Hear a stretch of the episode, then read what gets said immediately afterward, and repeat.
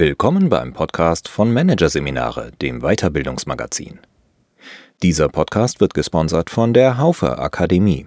Entdecken Sie die Haufe Coaching Ausbildung und lernen Sie Coaching als die individuellste und nachhaltigste Form der Personalentwicklung und Mitarbeiterführung kennen. Mehr dazu unter www.haufe-akademie.de. Neues Sensemaking-Modell. It's Barney von Stefan Grabmeier. Alle kennen es, jedes Wirtschaftsbuch verwendet es, kein Vortrag über die Arbeitswelt kommt ohne es aus. Das Akronym VUCA. Mittlerweile hat es jedoch mehr als 30 Jahre auf dem Buckel und die Welt hat sich verändert. Wirtschaftsvordenker diskutieren daher, ob es ein neues Sense-Making-Modell braucht. Ein Vorschlag, der dabei besonders hoch gehandelt wird, BANI. Alle kennen dieses Akronym. Jedes Wirtschaftsbuch verwendet es, kein Vortrag über die Arbeitswelt kommt ohne es aus. Managementwissenschaftler und Ökonomen nutzen diese vier Buchstaben ebenso wie Organisationspsychologen und Unternehmensberater, um unsere Welt zu beschreiben. Oft wird das Akronym dabei noch aufgelöst, allerdings eher der Form halber als aus Notwendigkeit. Denn das VUCA für volatil, volatile, unsicher, uncertain, komplex, komplex und ambig, ambiguous steht, gehört mittlerweile fast schon zum Allgemeinwissen. Kaum einer fragt mehr, was ist VUCA? Die gängige Frage, in ihrer kürzesten Variante, lautet vielmehr, alles VUCA oder was? Gestellt wurde sie erstmals Ende der 1980er Jahre am United States War College. Dort wurde das Akronym eingeführt, um die neue multilaterale Welt nach Ende des Kalten Krieges zu beschreiben. In den ersten Jahren nur beim Militär im US-amerikanischen Raum gebräuchlich, verbreitete es sich alsbald wie ein Lauffeuer. Zuerst im politikwissenschaftlichen Diskurs, später im Kontext von Unternehmensstrategie und Managementberatung, wo es sich kurz nach der Jahrtausendwende zu einer feststehenden kommunikativen Größe mauserte. Denn die vier Adjektive erwiesen sich als frappierend passende Beschreibung nicht nur der globalen politischen Verhältnisse, sondern genauso der gesellschaftlichen und im Besonderen der wirtschaftlichen Bedingungen, die vor allem durch die Digitalisierung und der damit einhergehenden steigenden Vernetzung zunehmend VUCA wurden. Mittlerweile hat das Konzept VUCA also mehr als 30 Jahre auf dem Buckel und prägt seit rund 20 Jahren das Denken im Wirtschaftskontext wesentlich. Aus sozioökonomischer Perspektive betrachtet sind das kleine Ewigkeiten – womit sich zwangsläufig die Frage ergibt, ist das Akronym überhaupt noch zeitgemäß? Oder ist es vielleicht an der Zeit, sich von diesem Begriff zu verabschieden, ihn abzulösen oder zumindest eine Erweiterung zuzulassen? Darüber diskutieren einige Vordenker und Vordenkerinnen weltweit seit ein bis zwei Jahren. Besonders klar positioniert hat sich in dieser Diskussion dabei im Frühjahr 2020 der US-Forscher Jimmy Cascio in einem bemerkenswerten Beitrag. In diesem rüttelt Cascio keineswegs am Wert, den VUCA als Denkrahmen bewiesen hat. Doch liefere das Akronym keinen Ansatz mehr für neue Erkenntnisse.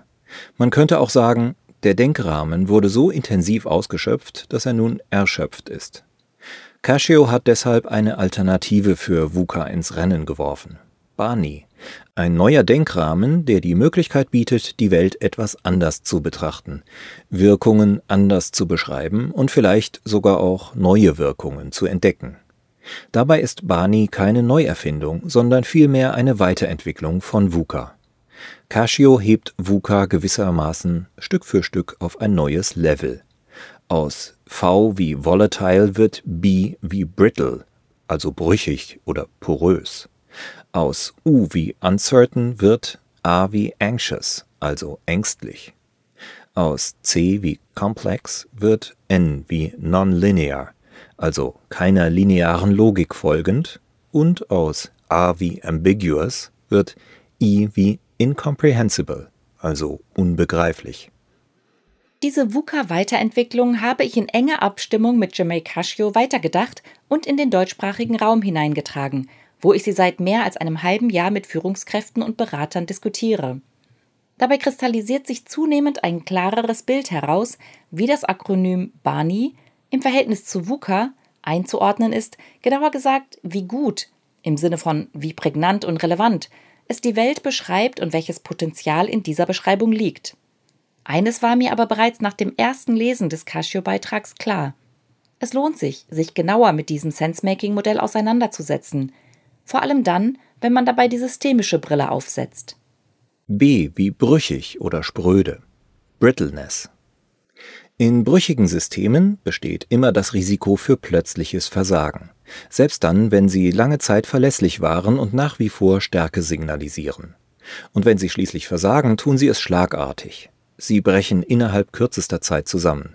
Sie zerbrechen meist so rasant, dass es keine Möglichkeit gibt, ausreichend schnell darauf zu reagieren, um den Schaden gering zu halten. Was sind die Auslöser für poröse, brüchige Systemzustände? Die Kernursache ist das Effizienzstreben.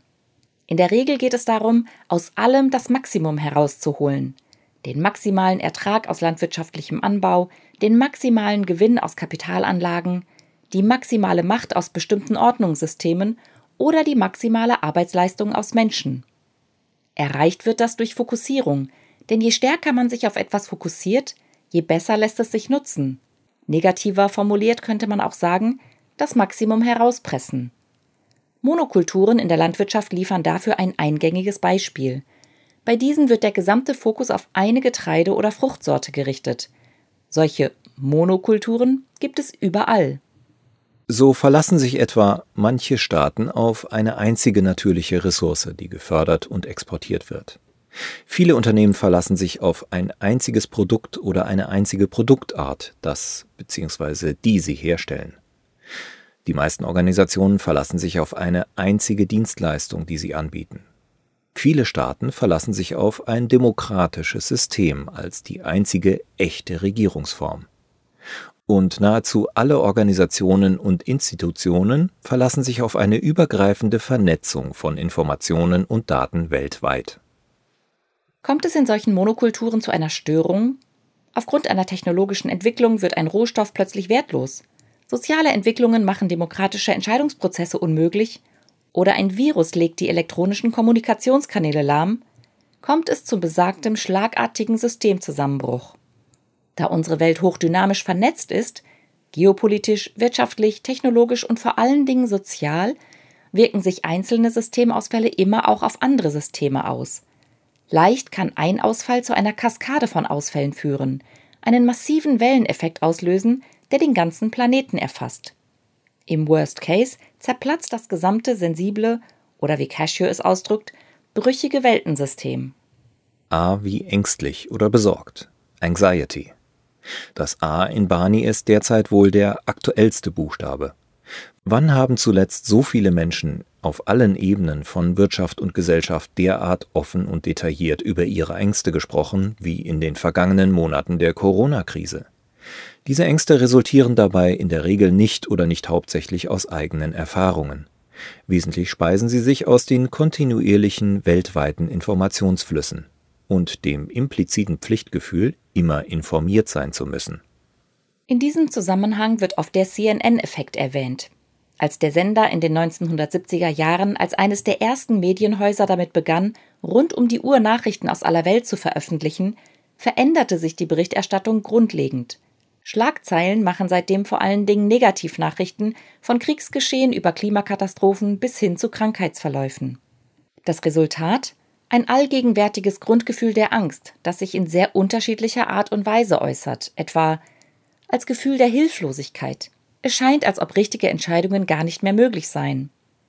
In passivem Verhalten. Warum überhaupt Entscheidungen treffen, wenn es keine richtigen Entscheidungen gibt?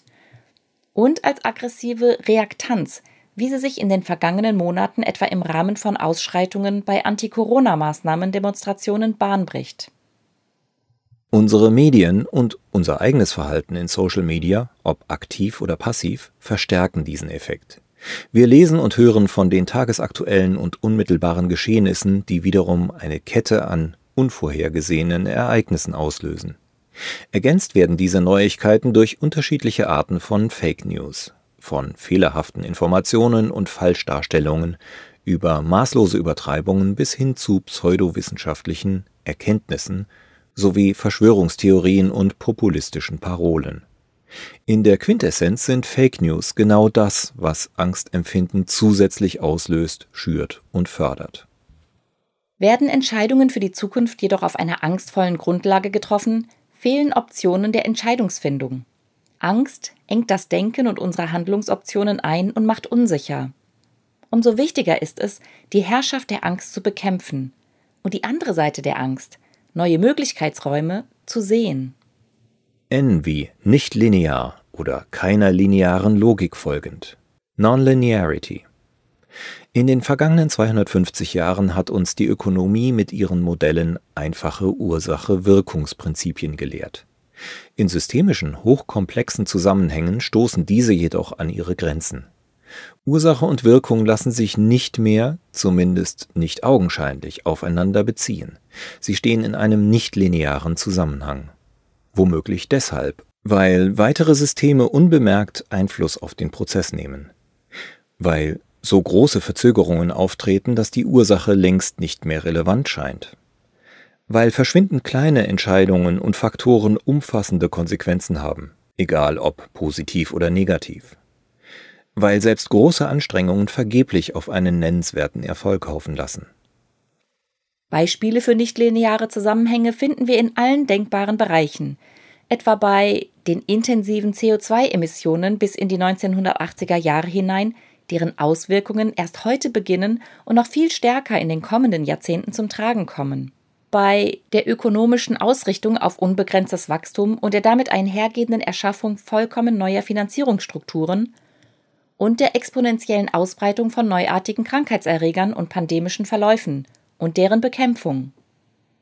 In der Praxis wird oft versucht, solche nichtlinearen Zusammenhänge linear zu fassen, heißt einzelne Ursachen und deren Wirkung werden separiert betrachtet, was nur eben nicht funktioniert. So erklärt sich etwa, warum die Maßnahmen zum Infektionsschutz so massiv in der Kritik stehen.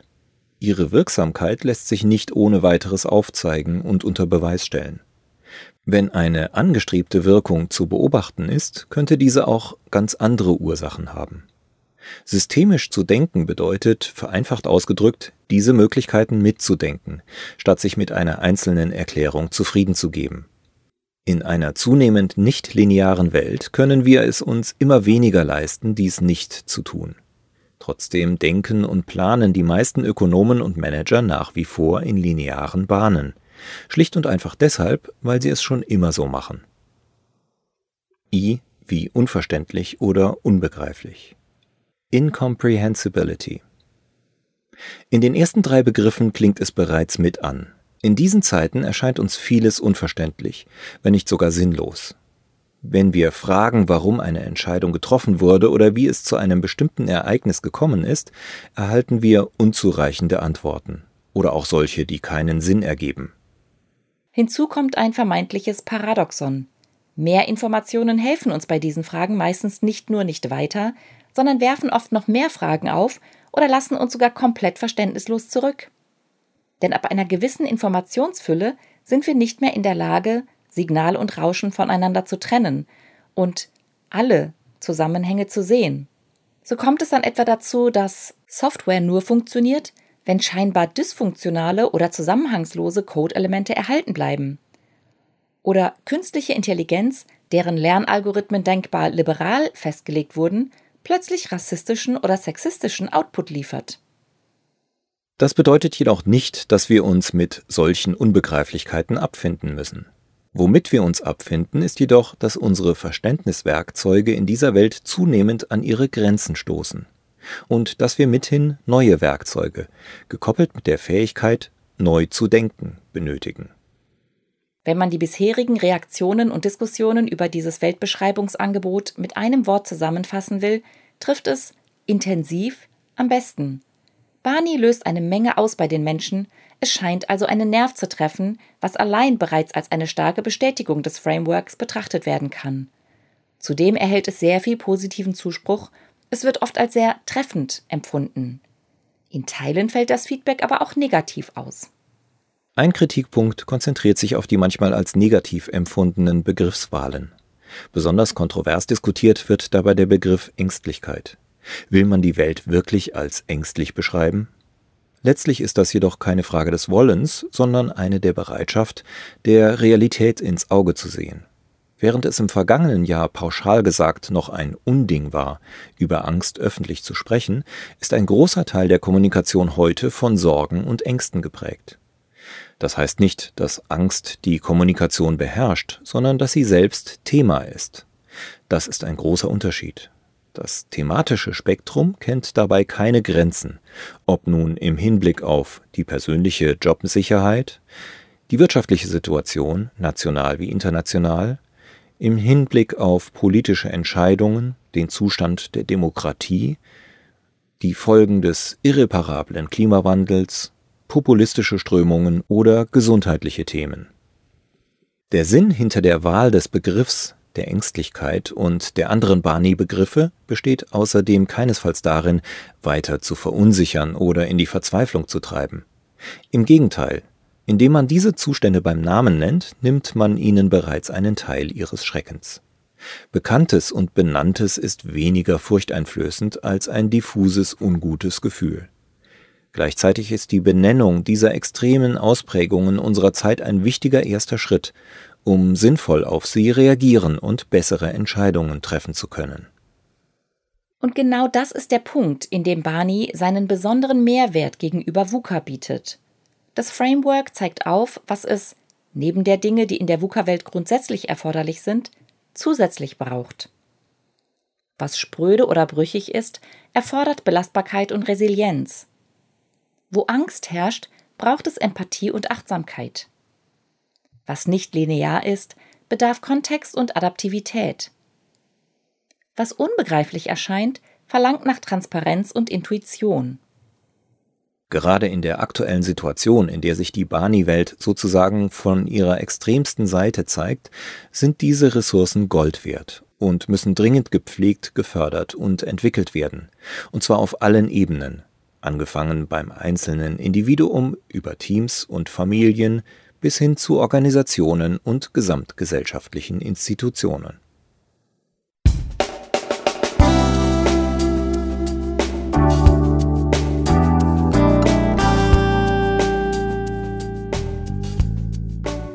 Sie hörten den Artikel Neue Sensemaking-Modell It's Barney von Stefan Grabmeier aus der Ausgabe Februar 2021 von Managerseminare, produziert von Voiceletter.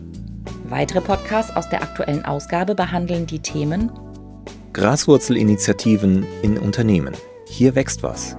Und Feedback-Kultur in Unternehmen, der Ehrlichkeit verpflichtet. Weitere interessante Inhalte finden Sie auf der Homepage unter managerseminare.de und im Newsblog unter managerseminare.de/blog.